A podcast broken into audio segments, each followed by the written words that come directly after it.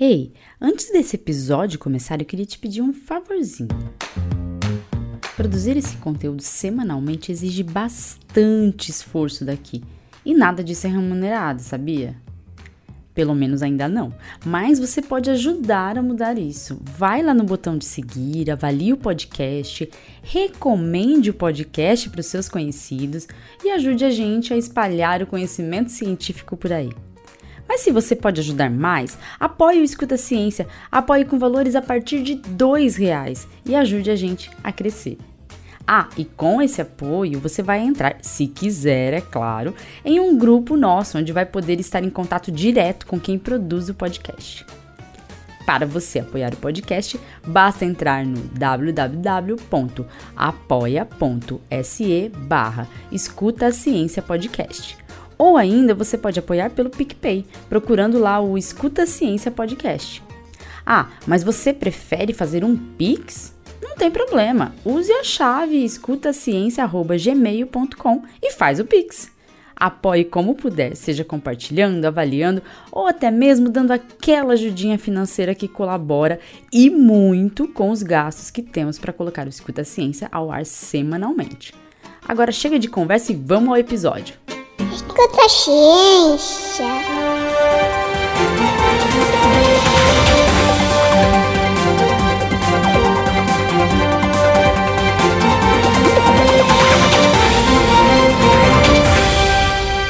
Chegou a hora de exaltar a ciência brasileira e reconhecer as descobertas científicas que mudam o nosso dia a dia. Sim, a ciência também serve para isso, para trazer soluções para os problemas da nossa vida em sociedade. É por meio do conhecimento científico que a nossa humanidade evoluiu. Para a gente entender por que precisamos da ciência, a gente precisa conhecer o que os cientistas estão fazendo.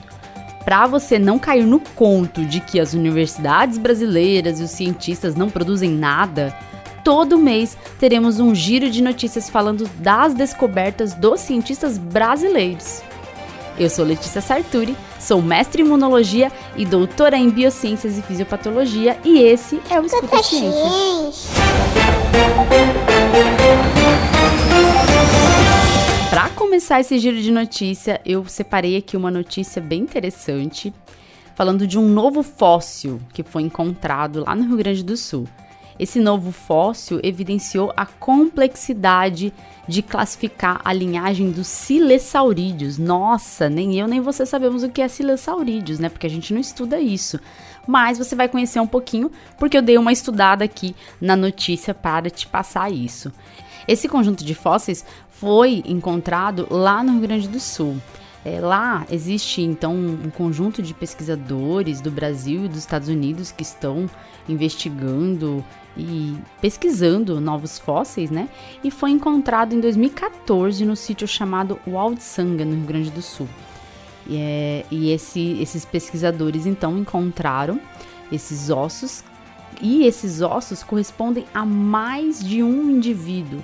E isso pode gerar alguma incerteza sobre a que tipo de espécie que esses indivíduos pertencem, né? Porque as evidências indicam é, que eles pertencem a, aos silesaurídeos. E é, a partir dessas evidências, então, eles estão classificando o animal como silesaurídeo. Ele é o quarto silesaurídeo encontrado no Brasil, o segundo da idade carniana, que é entre 237 milhões e 227 milhões de anos atrás. Ele é conhecido pela sigla UFSM 11579 porque ele está depositado no Laboratório de Estratigrafia e Paleobiologia da Universidade Federal de Santa Maria. Uma coisa então interessante que a respeito desses ossos é porque as características uh, da, da espécime tem é, um, uma característica de ser não, não ser dinossauros, né? Eles, os pesquisadores estão estudando ainda isso. Ah, o pesquisador principal, o primeiro autor do estudo, fala que quando é, eles inserem as características do espécime em diversas filogenias, histórias, que são as histórias evolutivas do grupo, ele manteve-se em aberto se os silesaurídeos eram dinossauros ou parentes próximos dos dinossauros. E as evidências anatômicas, de qualquer forma, né? E as filogenéticas validam esses novos achados como pertencentes à linhagem dos silesaurídeos, que é, não são, ainda que não sejam nomeados como uma nova espécie, né? E o que é interessante também é que uma das diferenças para diferenciar se é um silesaurídeo é, e, e é uma diferença com os dinossauros é a questão dos dentes. Olha só que interessante.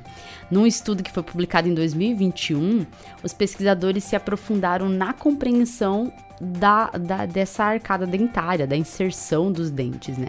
Quando eles analisaram os dentes de quatro espécies, incluindo espécimes do fóssil que a gente está é, falando agora, né, desse tipo de fóssil, de silesaurídeo, o grupo observou que a implantação dentária dos silesaurídeos era fusionada no osso e não tinha uma camada de ligamento, né, um tecido mole entre o osso alveolar e o dente, como tem é, nos dinossauros e também nos crocodilos atuais.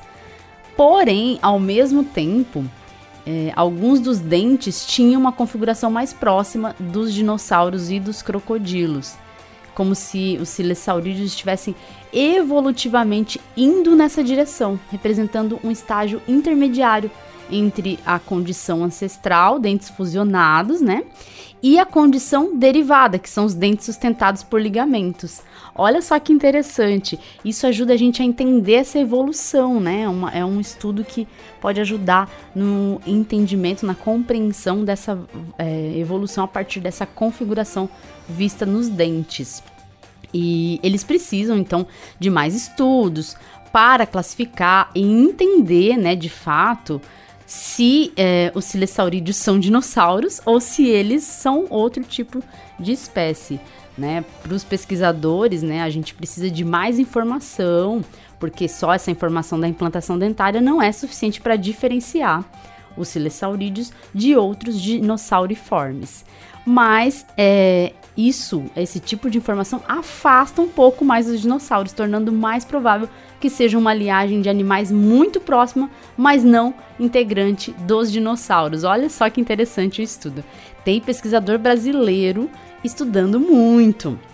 E aqui é, vou deixar no, no episódio todos os links para você ler a notícia, para você ler os artigos, se você quiser, porque a gente tem que ali exaltar de fato a ciência brasileira que está produzindo e produzindo muito. Agora a gente vai para uma outra notícia bem interessante de um outro estudo conduzido também por pesquisadores brasileiros. Uma nova metodologia irá facilitar a identificação de mercúrio em animais e pessoas na Amazônia. Pesquisadores da Unesp né, acabaram descobrindo ali uma forma, estão estudando uma forma da gente ter biomarcadores para que a gente possa identificar a contaminação em organismos, não só em nós humanos, mas também como uh, nos animais. Por exemplo, tem um estudo da Fiocruz que mostra que um quinto dos peixes consumidos nas grandes cidades amazônicas apresenta níveis do metal, de metal de, de mercúrio, né, por exemplo, superiores aos limites estabelecidos pela Organização Mundial de Saúde. É, ou seja, a gente está correndo risco e a gente sabe que a intervenção humana lá na Amazônia e também em outras regiões tem feito com que a gente tivesse muitos danos para nossa saúde, né? Mas é, especificamente para populações ribeirinhas, a intoxicação por mercúrio é muito grave e tem afetado não somente as pessoas que vivem na região, mas também afetam a fauna da região, né? E ficando também, por exemplo, com os peixes contaminados, as pessoas também acabam sendo, de certa forma, quando ingerem esse peixe, é, contaminadas também, né? E o que esse, essa pesquisa fez, então, é, diante dessa presença do mercúrio cada vez mais evidenciada na região, é, por causa do garimpo, né? E, e, a gente sabe que nos últimos anos a gente teve o garimpo legal, mas também tem outras coisas acontecendo, né? Tem construção de usina hidrelétrica. Isso tudo acaba fazendo com que a gente tenha uma intervenção humana mais profunda na região amazônica. E uh, o, a quantidade de mercúrio está crescendo nessa região, principalmente afetando aí é, os, os, ecossistemas e, e podendo pôr em risco a nossa saúde também. Por conta disso, os pesquisadores resolveram tentar desenvolver um método para que a gente possa avaliar o nível de contaminação do mercúrio. A técnica ela é uma técnica baseada em, em, uma integração entre os métodos de bioquímica e os métodos da própria química. E essas técnicas que estão sendo estudadas buscam identificar biomarcadores, ou seja, moléculas do nosso próprio organismo que possam ser afetadas de alguma forma pela presença de um metal como o mercúrio e dessa forma a gente consiga identificar que houve uma contaminação. É, só para ficar claro, essa técnica ela é baseada em metaloproteômica, ou seja, ela vai unir a, a referência aos metais, metalo, e a proteômica, que identifica conjuntos de proteínas. Então, a partir dessa técnica, a gente vai ver as, uh, vamos dizer assim, as proteínas que estão se ligando a metais e uh, avaliar de, de alguma forma como que essas proteínas estão sendo afetadas. Então, essa, essa metodologia visa estudar os conjuntos de proteínas que podem se ligar aos metais, porque as proteínas têm essa capacidade de ligação, e então identificar como, é, como um biomarcador, como uma molécula que você pode fazer, por exemplo, um exame, identificar ali a, a contaminação para o mercúrio, né? No caso das proteínas, só para você se lembrar e te contextualizar, por exemplo, a gente tem a hemoglobina, que é uma proteína que se liga ao ferro. Então, as proteínas têm sítios para ligação de metais. Algumas proteínas que têm capacidade enzimática, elas funcionam com metais, né? Então, metais podem até ser cofatores dessas proteínas. E por causa disso, Baseados nisso, né, os pesquisadores estão tentando então identificar as proteínas que podem ser afetadas pela ligação ao mercúrio e assim ser possível então a gente ter um método para avaliar por meio desse método como que está o nível de contaminação é, por mercúrio. E isso poderia também ser estendido para outros metais pesados, como cádmio, chumbo, que também podem ser encontrados no ambiente e, e assim poderia estender para uma análise é, de contaminação de, da fauna, né, e contaminação também dos humanos que são influenciados ali por aquela região. Olha que interessante aí, outra pesquisa que traz um benefício para nós enquanto sociedade. É, e é uma pesquisa relacionada de alguma forma à área da saúde, embora não seja diretamente, mas é porque os pesquisadores são da, de, da área de química, né? É, mas traz sim algum benefício para nossa saúde. Às vezes as pessoas associam a ciência somente à saúde, né? Somente a trazer benefícios, medicamentos, mas pode trazer também um método para avaliar aí de alguma forma o nível de contaminação por, mercú por mercúrio, né? Que é tão importante em regiões que podem sofrer de alguma forma com isso. Agora a gente vai falar de comida, olha que delícia.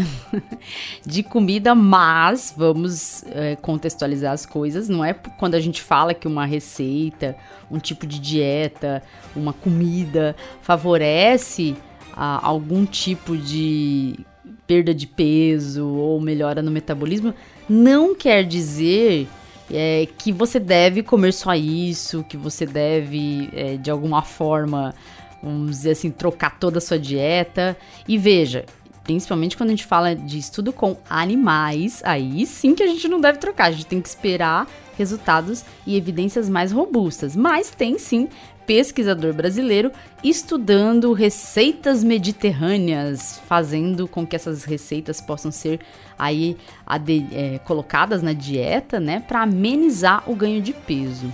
Então, um estudo, né, publicado é, por pesquisadores brasileiros, junto em parceria com pesquisadores da Itália e da Espanha. Esse estudo evidenciou, né, mostrou ali algumas evidências de que uma receita mediterrânea de refogado, que é um, um refogado chamado sofrito, nossa, que, que sofritos, né? O nome desse, que sofrível. o sofrito ele tem capacidade de amenizar o ganho de peso, mas isso em animais. Olha só que delícia como é feito esse refogado. Ele é um preparado com azeite de oliva extra virgem, cebola e alho. E é, tem ali, né, um, uma, uma carinha muito boa, porque eu tô vendo a foto, vocês não estão vendo, mas vocês podem procurar. procurar. Ah, e tem tomate também, né? Aqui eu não falei, mas também tem tomate e, e aí é uma carinha, aquele molinho de tomate cheio de cebola, né? Bem, bem gostosinho, assim, sabe? Eu não sei nem explicar, não sei descrever porque tem uma cara muito boa. Embora a hora que eu esteja gravando esse episódio seja uma hora que eu não estou com fome porque eu tomei café da manhã faz pouco tempo. Enfim, vamos lá. Essa pesquisa foi feita em animais e ela mostrou que esse refogado sofrito era capaz de modificar de alguma forma o metabolismo, restringindo o ganho de peso desses animais. Essa pesquisa acabou complementando estudos anteriores né, do grupo e é, estudos que, que vêm mostrando que esse sofrito poderia diminuir algumas, ah, alguma, alguma característica de propensão à obesidade, como se fosse um suplemento, na verdade, né? O sofrito usado como suplemento. Não é para viver só de sofrido, tá, gente? Pelo amor de Deus. Porque aí é muito so sofrível viver só de sofrito. É, é bom para comer de vez em quando. Enfim, essa pesquisa, então, é, para eles conduzirem essa pesquisa, eles fizeram uma análise dos metabólitos encontrados nesses animais e também analisaram a expressão gênica é, no plasma sanguíneo, no fígado e no tecido adiposo desses animais que foram testados. Os pesquisadores, eles avaliaram quatro grupos de animais, sendo que a metade era composta por animais normopeso, né, que são animais com o peso considerado ideal, e a outra com propensão à obesidade. Eles, eles estudaram por um período de oito semanas e nesse período um grupo com propensão à obesidade e o outro normopeso receberam uma dieta com suplementação de sofrito e os outros grupos receberam a mesma dieta, mas sem o sofrito, tá? Dessa nessa dieta aí, da quantidade total de ração, 2% era sofrito, que é um percentual que corresponde à ingestão média de tomate pela população espanhola. Então foi baseado nisso. E aí, por meio da análise do metabolismo, a metabolômica que a gente chama, é, a gente, eles foram capazes ali, de analisar quais as reações químicas que acontecem no organismo, no metabolismo do, dos animais, frente a essa dieta. E eles identificaram, por exemplo, no fígado dos animais, o butanodiol. E a hipótese para explicar esses efeitos, então, é, seria de que o, nos animais né, que ingeriram refogado, isso, tá? O, o sofrito. A hipótese seria que é, isso, esse butanodiol, ele é um precursor de corpos cetônicos, que são substâncias que estão relacionadas ao metabolismo energético. E veja, o que eles analisaram também, por exemplo, no tecido adiposo, evidencia que houve também uma, um favorecimento da oxidação de lipídios, ou seja, do gasto de gorduras, né? Os lipídios são as gorduras. Então foi analisado de que esses animais então tinham uma menor propensão a ter obesidade, a ganhar peso por conta da ativação desse metabolismo energético, da oxidação de lipídios, que poderia então diminuir a chance de ganho de peso.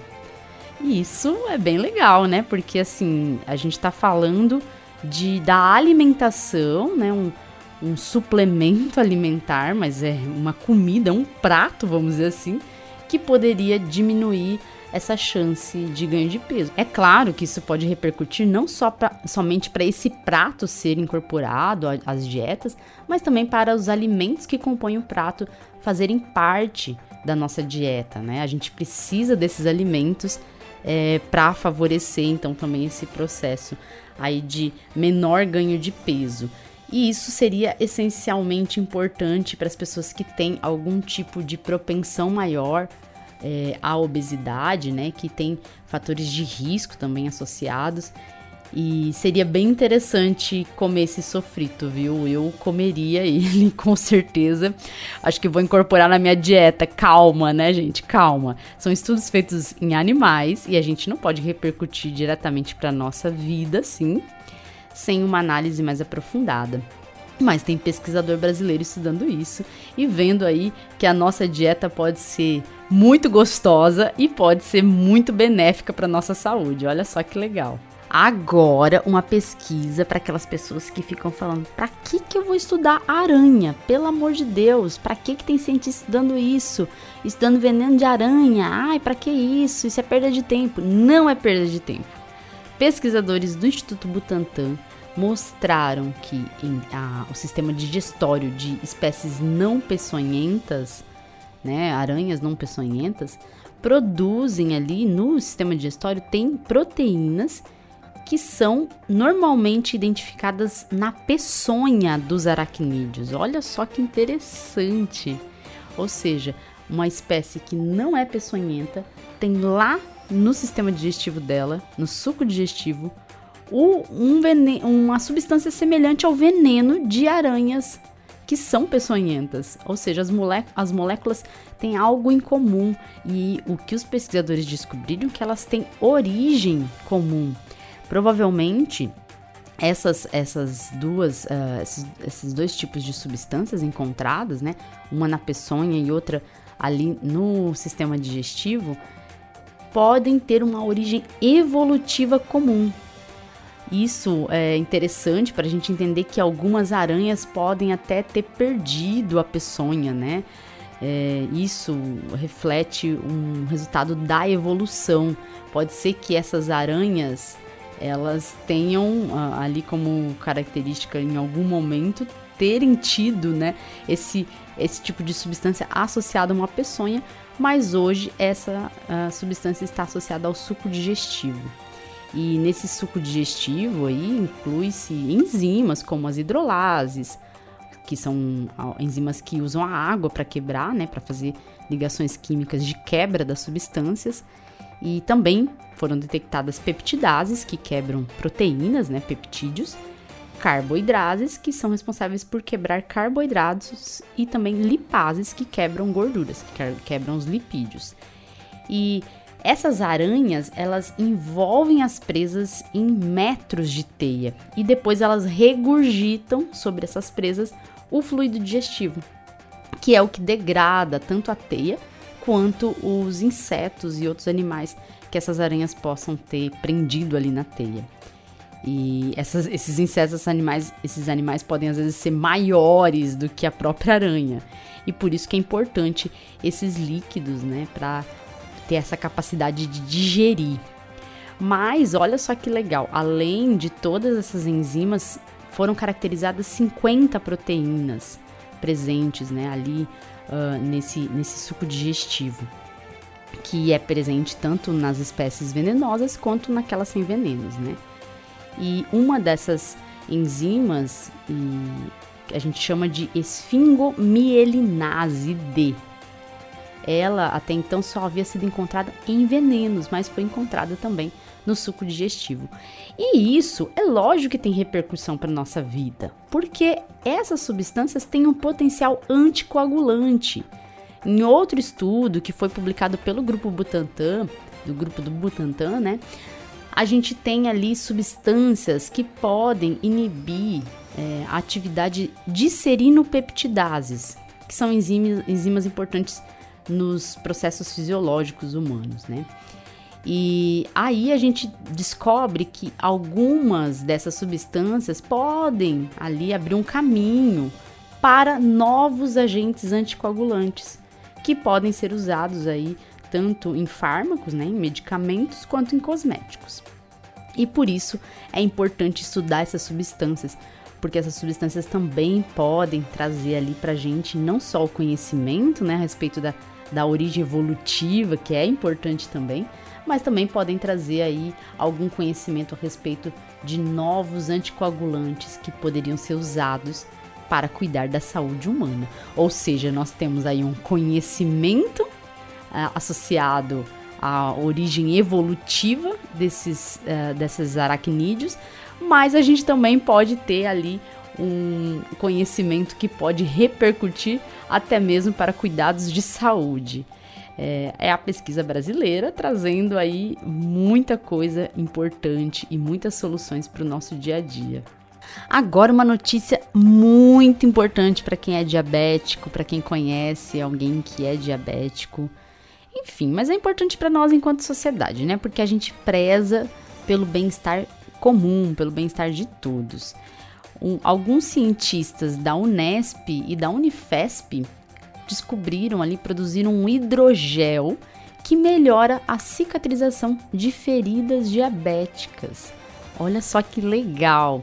E detalhe, tá? Primeira notícia melhor é que esse hidrogel tem baixo custo na produção e ele tem uma ação anti-inflamatória, o que poderia melhorar, né, e tratar não só ali eh, as feridas de, de diabéticos, mas também feridas crônicas, né? Para você entender bem esses resultados, eu preciso te explicar uma coisa bem tranquila assim sobre inflamação e sobre é, como as lesões se cicatrizam, né? Depois que tem um processo inflamatório, uma lesão, o sangramento que ocorre no tecido, ele é controlado pela agregação plaquetária. As plaquetas, então, meio que grudam ali, né? E acabam fazendo um tampão hemostático. A gente chama isso de tampão hemostático. E depois disso, essas plaquetas acabam dando um suporte para a coagulação acontecer em cima delas ali e também, é, a partir dali, a gente tem a deposição de colágeno, a remodelação do tecido, né? E esse tecido começa, vamos dizer assim, a ser de alguma forma regenerado pelo colágeno. E também se formam novos vasos sanguíneos na região. Só que em quem é diabético, esse processo acaba sendo complicado. A hiperglicemia, né, que é o excesso de glicose, a elevação, melhor dizendo, da glicose no sangue, é, ela acaba aumentando algumas produções, algumas, algumas substâncias, aliás, de é, espécies derivadas do oxigênio, que são oxidantes.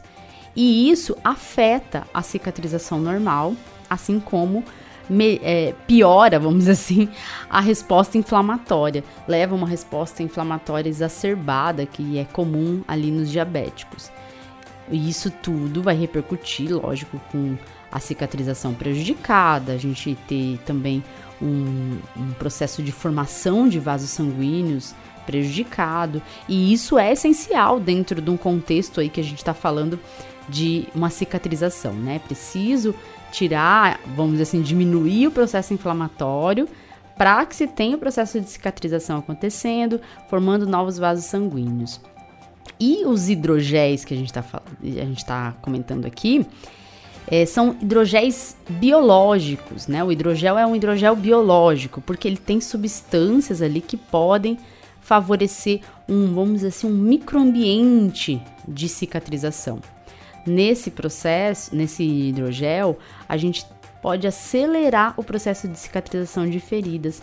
Primeiro por causa de um ambiente úmido e estéreo, que o hidrogel acaba proporcionando, mas também porque nesse é, hidrogel que a gente está falando, dos pesquisadores brasileiros, a fórmula contém a proteína anexina A1, que regula a inflamação e a proliferação celular. E como a gente tem esse conhecimento a respeito da função dessa proteína, o fato dela estar tá presente ali pode modular de alguma forma esse microambiente e favorecer a regeneração do tecido. O efeito, então, desse hidrogel é, teve que ser avaliado, lógico, e foi avaliado em camundongos. E esses camundongos ali tiveram um quadro semelhante a diabetes tipo 1, e o que foi observado nos animais foi uma diminuição das células inflamatórias três dias após a indução das lesões. E após 14 dias, as feridas já estavam completamente cicatrizadas. É, só para vocês entenderem, uh, para fazer esse, essa comparação, os animais que não passaram por nenhum tratamento e que receberam aplicação apenas do hidrogel apresentaram as características comuns da fase aguda da inflamação, com lesões mais intensas no terceiro dia. O que as análises mostraram ali no, desse estudo foi que o tratamento promoveu essa melhora na regeneração tecidual porque promoveu a proliferação dos queratinócitos, que são as células que restauram ali a pele. É, e é, também tiveram ali uma redução dos macrófagos, que são células que são importantes para o processo uh, de inflamação, mas é, elas têm ali, vamos dizer assim, um papel importante na resposta imune, né? São células fagocíticas, mas também tem um, vamos dizer assim, um papel importante até nesse processo de cicatrização. E também aumentaram, né? Esse uso do hidrogel aumentou o fator de crescimento endotelial vascular, que é o VEGF. Ou seja, ele ajudou a induzir o crescimento de novos vasos sanguíneos ali no tecido que foi lesado. E ainda é, há um, um, estudo já junto nesse, nesse estudo, lógico, há uma análise, melhor dizendo, por um ensaio de citotoxicidade in vitro, que viu que há uma biocompatibilidade do produto, ou seja, o produto é seguro. Ou seja, a gente tem um hidrogel produzido por brasileiros que tem baixo custo para produzir, para ser produzido, né? Forma um ambiente úmido ideal para cicatrização favorece o processo de cicatrização, diminui a inflamação do tecido e favorece ali por meio dos mecanismos da cicatrização que são, vamos dizer assim, estimulados pela presença de substâncias como a anexina A1, que está presente no hidrogel. E é pesquisa brasileira. Ou seja, a gente tem aí um, uma nova forma, né, um, um estudo que abre portas para o desenvolvimento de um novo, uh, vamos dizer assim, uma inserção de novas terapias né, no tratamento de feridas diabéticas. Ou seja, é a ciência brasileira trazendo mais uma vez soluções para a nossa vida cientistas brasileiros e brasileiros, cientistas brasileiras trabalham e trabalham muito. Como você pode ver, trabalham muito. E não podia faltar uma notícia sobre Covid-19. Calma, gente, eu não vou falar que estão aumentando o número de casos e que quem não tomou a bivalente tem que tomar, porque isso eu tenho certeza que vocês já sabem. Todo mundo que escuta esse podcast tá ali alinhado com as notícias da ciência, pelo menos mais básicas, né? E todo mundo sabe que o número de casos voltou a aumentar, inclusive o número de hospitalizações. O que eu vou falar é de uma descoberta de pesquisadores do ICB da USP. Eles descobriram uma molécula na verdade, eles testaram né, essa molécula e viram que essa molécula ela é eficaz para barrar a entrada do SARS-CoV-2 na célula e também em inibir a replicação viral. Os efeitos dessa molécula, a molécula é denominada calpeptina S.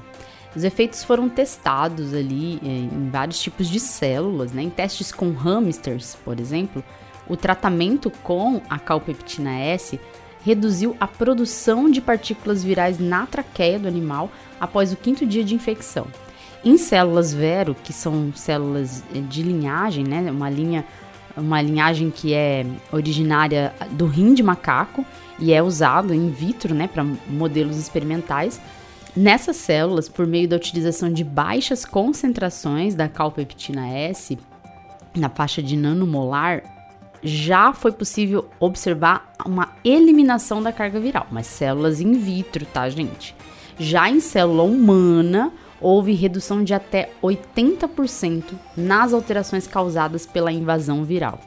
Essa calpeptina S é uma variação da calpeptina.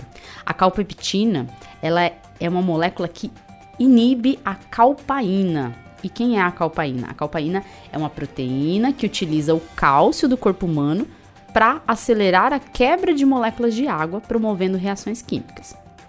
Essa calpeptina, ela já vinha sendo estudada para outros tratamentos, como tratamentos para câncer e outras doenças crônicas. Na COVID-19, então, que foi o que esses pesquisadores brasileiros estudaram, ela tem um diferencial em relação aos demais medicamentos que já são aprovados para tratamento com COVID-19, como os antivirais, né? É, e, e, esses medicamentos que já estão também em estágio maior, mais, é, mais avançado né, no desenvolvimento.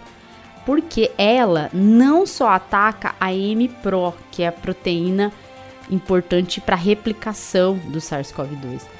Ela também acaba atuando com mais intensidade na catepsina L, que é uma das formas de acesso do SARS-CoV-2 às células humanas, células humanas, né? É, e por conta disso você consegue atacar ali as duas frentes, né? Tanto a replicação como a entrada, é, o acesso do, do SARS-CoV-2 às células. Essa catepsina L que a gente está falando é, é, uma das proteases é, responsáveis pelo, pra, pelo trabalho do lisossomo. O que, que, que o lisossomo faz? O lisossomo ele é responsável pelo processo de digestão de moléculas que às vezes são fagocitadas pela célula, mas os lisossomos também podem fazer parte ali do processo de digestão da própria célula, quando a célula está reciclando as suas organelas, ela, ela faz meio que uma uma autodigestão e aí é, os lisossomos entram em ação para esse processo de digestão. E só que no caso do SARS-CoV-2, essa a, a, catepsina L, né, que é a protease que está envolvida no trabalho do lisossomo, ela tem um efeito é, contrário, né? Não digere o SARS-CoV-2. As partículas virais que entram na célula e são processadas pela catepsina L, que está lá nos lisossomos, acabam. Isso acaba favorecendo a liberação do vírus quando essas partículas são é, ali a, sofrem ação da catepsina L. Acabam liberando mais vírus e esse vírus então está se espalhando para outras células a partir desse momento, né? A partir do momento que ele é liberado. O que, que a, a calpeptina, então, S, né, que é a substância que foi testada, vai ter capacidade de fazer?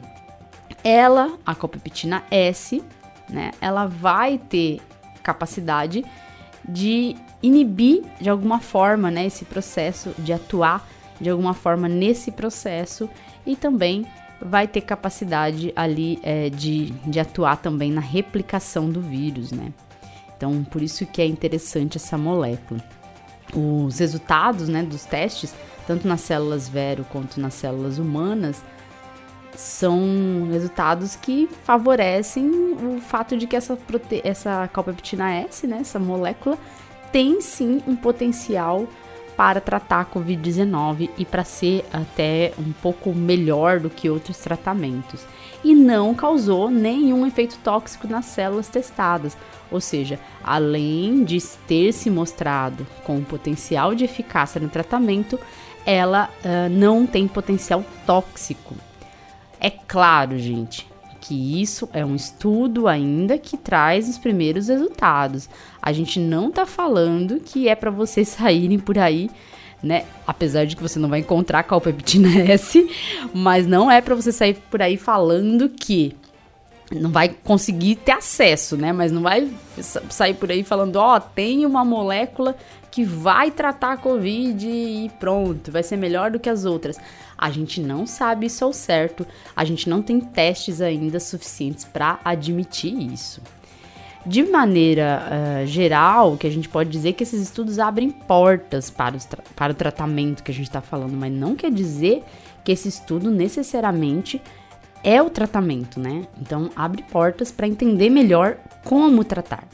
Essa calpeptina, ela só foi estudada porque ela foi selecionada por pesquisadores alemães a partir de um estudo que foi publicado em 2021 na revista Science. Eles avaliaram, então, ali entre 35 moléculas, avaliaram uma que tivesse uma melhor performance por meio de uma triagem. Essa triagem ela é feita por testes de cristalografia de raio-x em que você consegue entender ali a molécula e avaliar como que essa molécula interagiria ali, é, como que ela interage, né, com, a out com outras moléculas com as quais você deseja que ela interaja, né?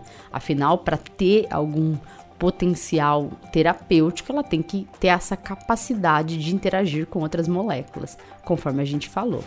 E, portanto, temos aí mais um estudo que foi conduzido por brasileiros e que pode trazer um novo tratamento pode trazer então um tratamento que seja capaz também é, de inibir a infecção, de diminuir a gravidade da infecção. Lembrando que, apesar da vacinação, a Covid-19 continua sendo uma doença grave, especialmente para grupos de risco, e ainda nós temos pessoas morrendo todo dia por essa doença. Então, exige nossa atenção e exige sim que a ciência busque tratamentos cada vez mais eficazes e que possam de fato melhorar ali a, a, condição de saúde de quem tem essa doença. Fora que a gente tem a questão da Covid longa, né? Que já está praticamente é, muito bem consolidada é, a evidência né, de que a gente tem sim problemas de longo prazo associados à Covid-19. E esses efeitos de longo prazo são diversos, pode variar de pessoa para pessoa e a ciência tem estudado esses efeitos para tentar entender melhor quais os fatores envolvidos na Covid longa. De maneira geral, a gente tem que continuar se cuidando, com vacina no braço, usando máscara em ambientes que não têm ventilação nenhuma e são fechados. Por exemplo, eu é, tenho utilizado, é, não, não tenho, na verdade, utilizado máscara em alguns ambientes que são fechados, mas que tem uma ventilação cruzada. É, por exemplo, vou dar um exemplo para vocês. Eu vou na missa do Padre Júlio Lancelotti. E lá na missa do Padre Júlio Lancelotti, a gente fica sentado do lado da porta. A porta é uma porta bem grande. A gente senta do lado da porta, nas cadeiras, nas últimas cadeiras, longe do, do pessoal da frente dos bancos, né? São duas cadeirinhas meio isoladas. E ali tem um ventilador que fica circulando e além disso, a capela é toda ventilada porque tem janelas, é redonda e é toda cheia de janelas. Um ambiente que tá com bastante gente, mas que você está numa região onde tá tendo um, uma eliminação, né, das partículas que vão se acumulando ali e tem uma ventilação cruzada. Isso é importante nesse ambiente, eu me sinto segura para não usar máscara. Mas, por exemplo, numa sala de aula, especialmente em salas de aula lotadas, né? Hoje em dia a gente tem turmas com mais de 100 alunos. Turmas com, que antigamente a gente não tinha, né? Mas hoje em dia as universidades estão colocando, enfiando aluno até onde não dá mais.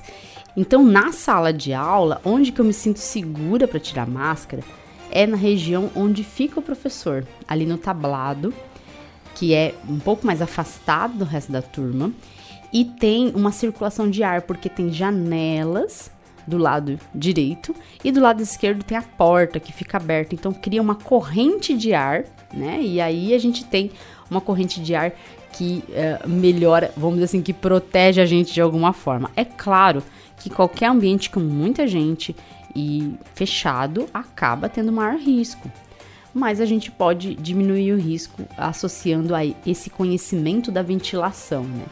E é claro que eu espero também que vocês sejam capazes de discernir os riscos. E a, quando a gente faz divulgação científica, o principal objetivo é esse: que cada um seja capaz de discernir o risco e que cada um possa entender ali como é, se proteger no dia a dia de uma doença como a Covid-19. É por meio da disseminação do conhecimento científico que a gente salva vidas e, lógico, a gente cria uma sociedade cada vez mais é, unida num propósito de bem comum, né? E por isso, com essas notícias que a gente viu hoje, você que já está sabendo o que alguns cientistas brasileiros estão fazendo por aí, pode propagar a palavra da ciência e pode ajudar a gente, sim, a fazer é, desse, dessa nossa sociedade uma sociedade que entenda de fato qual a importância da ciência e que preze por maior investimento na ciência, porque a gente precisa investir e investir mais em ciência. Fazer ciência custa caro, fazer ciência dá trabalho e os cientistas brasileiros estão trabalhando muito por aí, estão produzindo muito, estão descobrindo cada vez mais soluções para o nosso dia a dia e estão trazendo mais conhecimento para a humanidade por meio do trabalho aí na ciência. Eu espero que você tenha gostado aí de conhecer essas notícias e propague as notícias por aí. É sempre bom estar informado também de notícias que não são desastres, né? De notícias boas, a gente está precisando de notícias boas e temos aí muitas notícias boas e muitas notícias que mostram a importância da ciência brasileira para nossa sociedade. Espalhe a palavra da ciência. Escuta a ciência. Tchau, tchau e até o próximo episódio.